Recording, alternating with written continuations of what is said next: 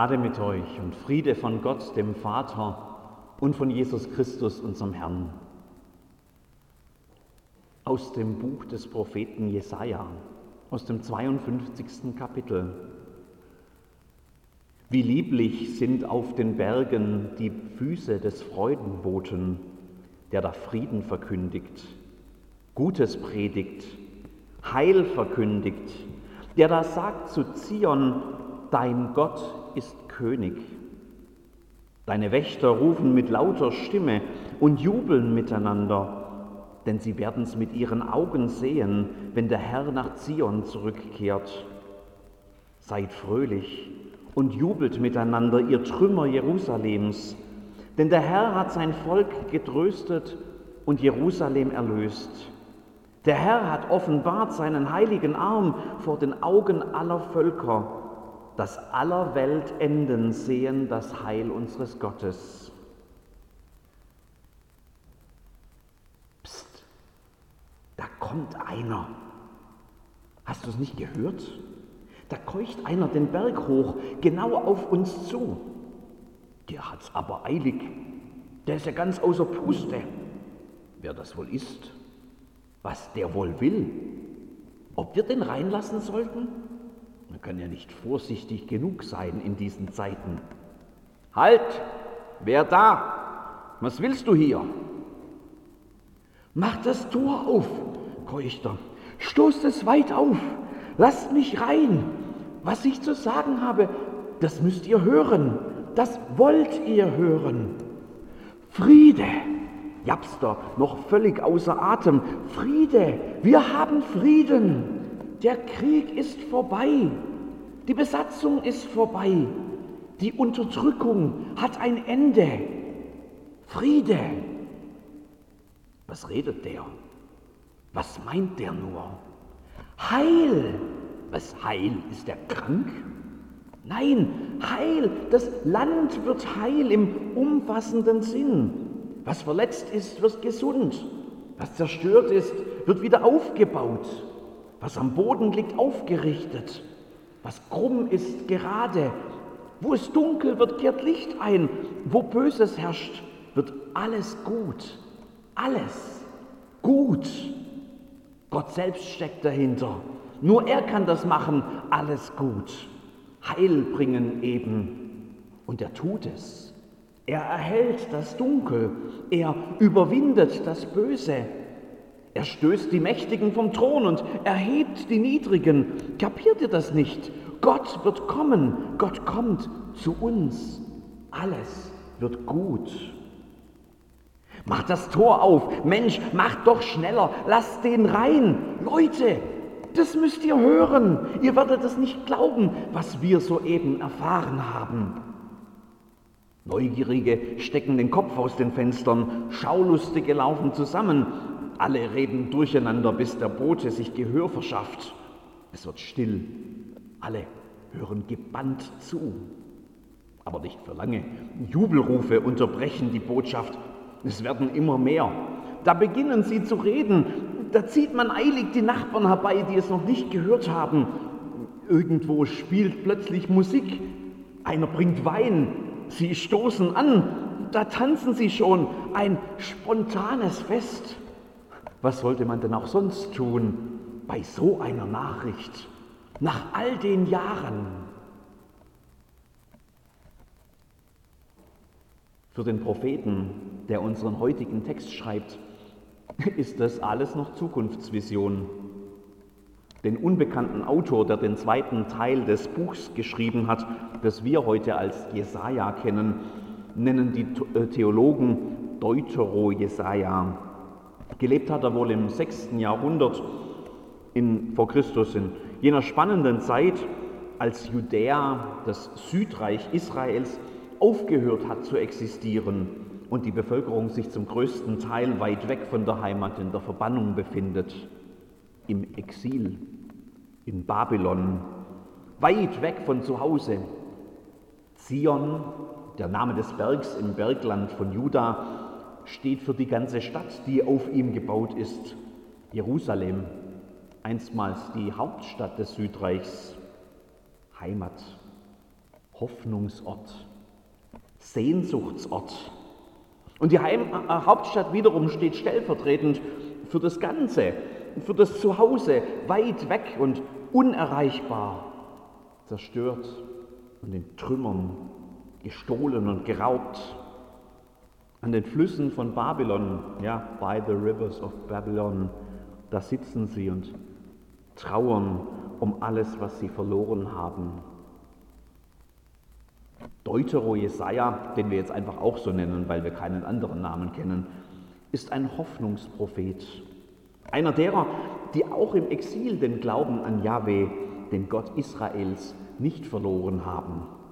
Hatte er nicht mit ihren Vätern einen ewigen Bund geschlossen? Mit Abraham und Isaak und Jakob, mit Mose am brennenden Busch, mit dem ganzen Volk am Berg Sinai, nachdem er sie durchs Rote Meer herausgeführt hatte aus Ägypten. Sollte Gott diesen Bund vergessen haben? Kann er wirklich ewig zornig sein über die Sünden seines Volkes, das ihn ja zugegebenermaßen über viele Jahrhunderte immer wieder ignoriert und vergessen und auf herablassendste Art und Weise verärgert hat? Natürlich hat er recht mit seinem Zorn. Natürlich haben sie alle Fehler gemacht. Sünde ist das entscheidende Stichwort hier. Das, was von Gott trennt, von seiner Gnade, von seinem Segen, von seinem Bund, trennt. Im wahrsten Sinne des Wortes. Dort in Jerusalem, da hatte Gott seinen Wohnort im Tempel, mitten unter ihnen, ein sichtbares Zeichen der Verbindung mit seinem Volk. Jetzt liegt der Tempel in Trümmern und sie sind weit weg davon, in einem fremden Land gefangen. Andere Propheten haben die Lage schon sehr drastisch beschrieben. Gott, sagen sie, ist ausgezogen aus Jerusalem, fort aus dem Tempel, weit weg von diesem treulosen Volk, haben sie gesagt. Da mag wohl was Wahres dran sein. Aber ist Gott nicht ein gnädiger Gott? Einer, dessen Treue größer ist als unsere menschliche ja selbst als unsere menschliche Untreue jemals sein könnte, ist er nicht ein Gott, der liebt und der vergibt? Barmherzig und gnädig ist der Herr, geduldig und von großer Güte. Er wird nicht für immer hadern, noch ewig zornig bleiben. Er handelt nicht mit uns nach unseren Sünden und vergilt uns nicht nach unserer Missetat. Denn so hoch der Himmel über der Erde ist, lässt er seine Gnade walten über denen, die ihn fürchten. Und sofern der Morgen ist vom Abend, lässt er unsere Übertretungen von uns sein. Wie sich ein Vater über seine Kinder erbarmt, so erbarmt sich der Herr über die, die ihn fürchten. Ist nicht das das Wesen unseres Gottes? Deutero Jesaja hat Hoffnung. Hoffnung, dass sich das Blatt wenden wird, dass es wieder aufwärts geht mit Israel, dass Gott sich seiner Versprechen erinnert und dass er gnädig ist und noch einmal neu anfängt mit denen, die jetzt weit weg sind von zu Hause und von ihm und von ihrem Bund mit ihrem Gott. Deutero Jesaja hat Hoffnung. Und so stark ist diese Hoffnung, dass er gar nicht anders kann, als davon zu reden, die Menschen zu trösten mit der Hoffnung, mit der Erinnerung daran, dass bei Gott eine andere Zukunft möglich ist. Tröstet, tröstet mein Volk, spricht euer Gott. So beginnt sein Teil des Buchs. Redet mit Jerusalem freundlich und predigt ihr, dass ihre Knechtschaft ein Ende hat, dass ihre Schuld vergeben ist dass sie die volle Strafe empfangen hat von der Hand des Herrn für alle ihre Sünden. Deutero Jesaja hat Hoffnung. So plastisch ist diese Hoffnung, dass er es fast schon greifbar vor sich sieht, wie das sein wird, wenn Gott kommt und alles heil macht. Wenn Jerusalem, Zion, die Heimat so weit weg und doch immer vor seinen Augen, wenn dorthin die Nachricht kommt, dass jetzt Frieden wird, dass alles gut wird, Heil und Gott als König über alles herrscht. Für Deutero Jesaja ist das schon so real, dass er quasi schon die Schritte des Boten vor dem Stadttor hören kann. Wie lieblich sind auf den Bergen die Füße des Freudenboten, der da Frieden verkündigt, Gutes predigt, Heil verkündigt, der da sagt zu Zion, dein Gott ist König. Hoffnung gibt Trost. Aber Hoffnung ist meistens auch mit Warten verbunden, manchmal mit langem Warten, viel länger, als wir das gerne hätten. 70 Jahre hat es gedauert, bis Israels Exil in Babylon sein Ende findet. 70 bange Jahre mit Warten und Hoffen, mit Zittern und Zweifeln und Sagen, bis schließlich die Hoffnung siegt und es endlich gute Nachrichten gibt in Jerusalem, Israel und vor allem dort bei den Gefangenen von Babylon. Der Weg in die Heimat ist offen. Gott hat sie nicht vergessen. Freudenboten auf Zion. Und doch bleibt gleichzeitig noch vieles offen von dem, was sich Deutero Jesaja so ausgemalt hat.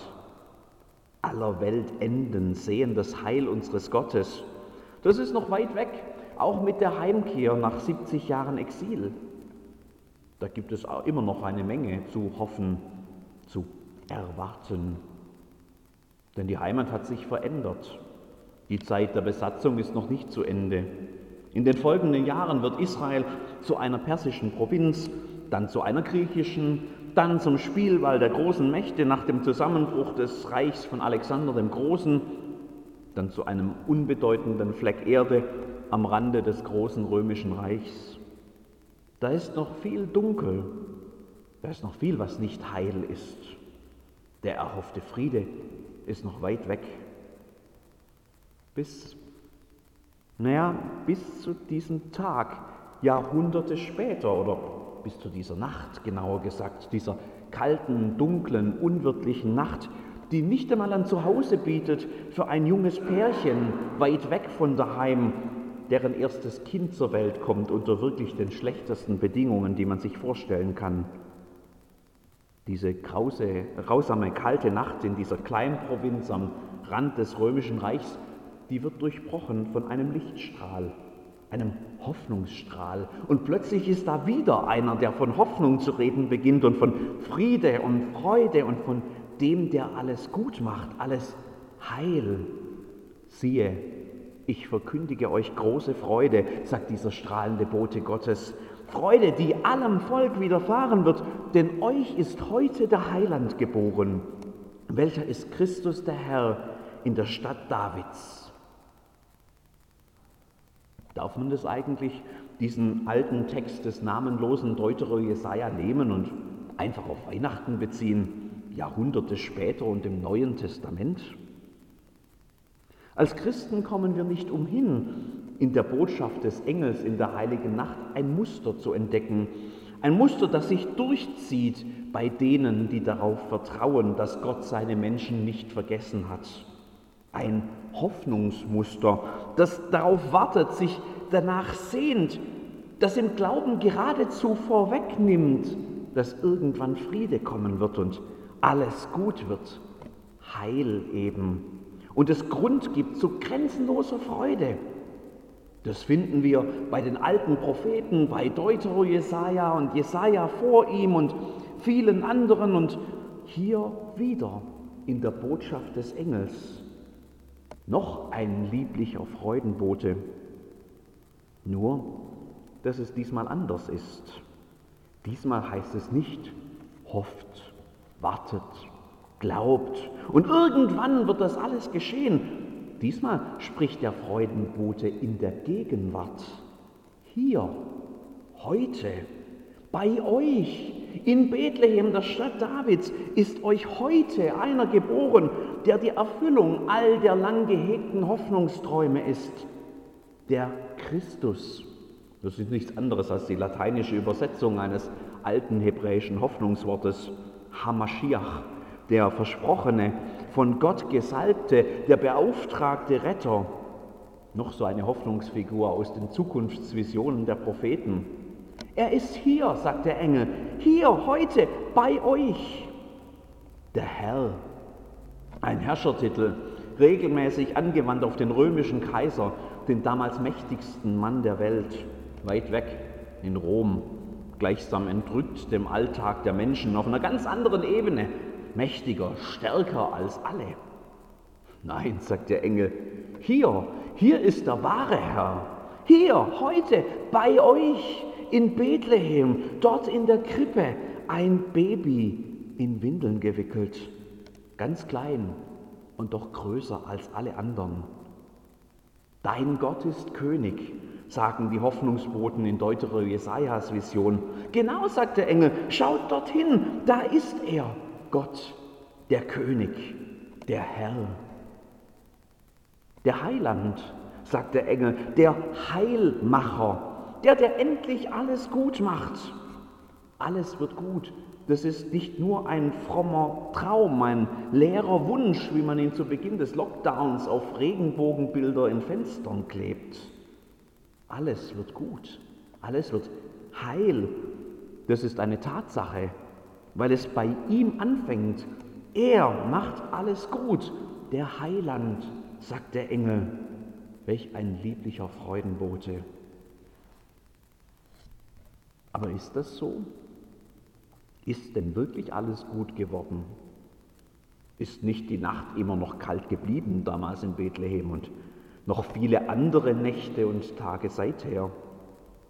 Beklagen wir nicht hier und heute noch, 2000 Jahre später, dass der Friede oft nur ein Traum bleibt und dass so viel Leid und Dunkelheit herrscht auf dieser Welt und dass alles gut sei, alles heil, das wird doch wohl keiner ernsthaft behaupten wollen, jetzt am Ende des Jahres 2020. Moment mal, darf man das eigentlich? So weiterhüpfen von Deutero Jesaja und den Hirtenfeldern von Bethlehem jetzt hierher zu uns nach Teilfingen? Ja, man darf, weil wir Christen ein Muster erkennen, das sich durchzieht.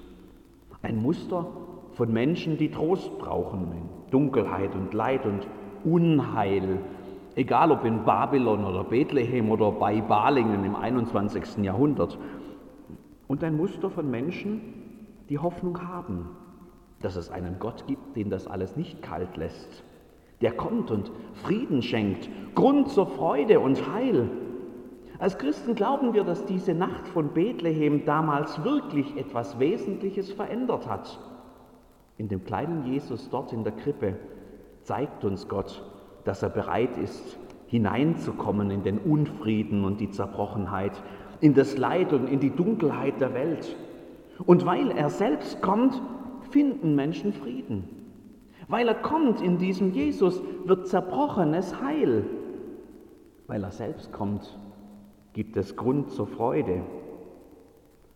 Weil dieses Muster sich durchzieht, braucht Teilfingen heute Freudenboten.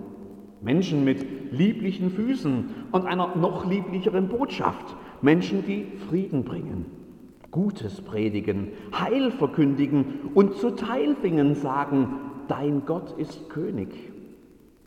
Der Engel draußen auf dem Banner vor der Pauluskirche macht den Anfang. Fürchtet euch nicht, Jesus ist da. Und wir könnten die sein, die es weitertragen, die, die zueinander sagen, fürchtet euch nicht, Jesus ist da. Die, die die Freude über das Evangelium von Gott, der uns nahe kommt, an andere weitergeben, egal ob persönlich oder am Telefon oder mit einem kleinen Zeichen der Zuwendung. Psst, da kommt einer. Was der wohl will? Wir könnten die sein mit den lieblichen Füßen. Dann könnte Freude einziehen in Teilfingen. Und ich glaube, das könnten wir alle ganz gut gebrauchen in diesen Tagen. Also, seid fröhlich und jubelt miteinander.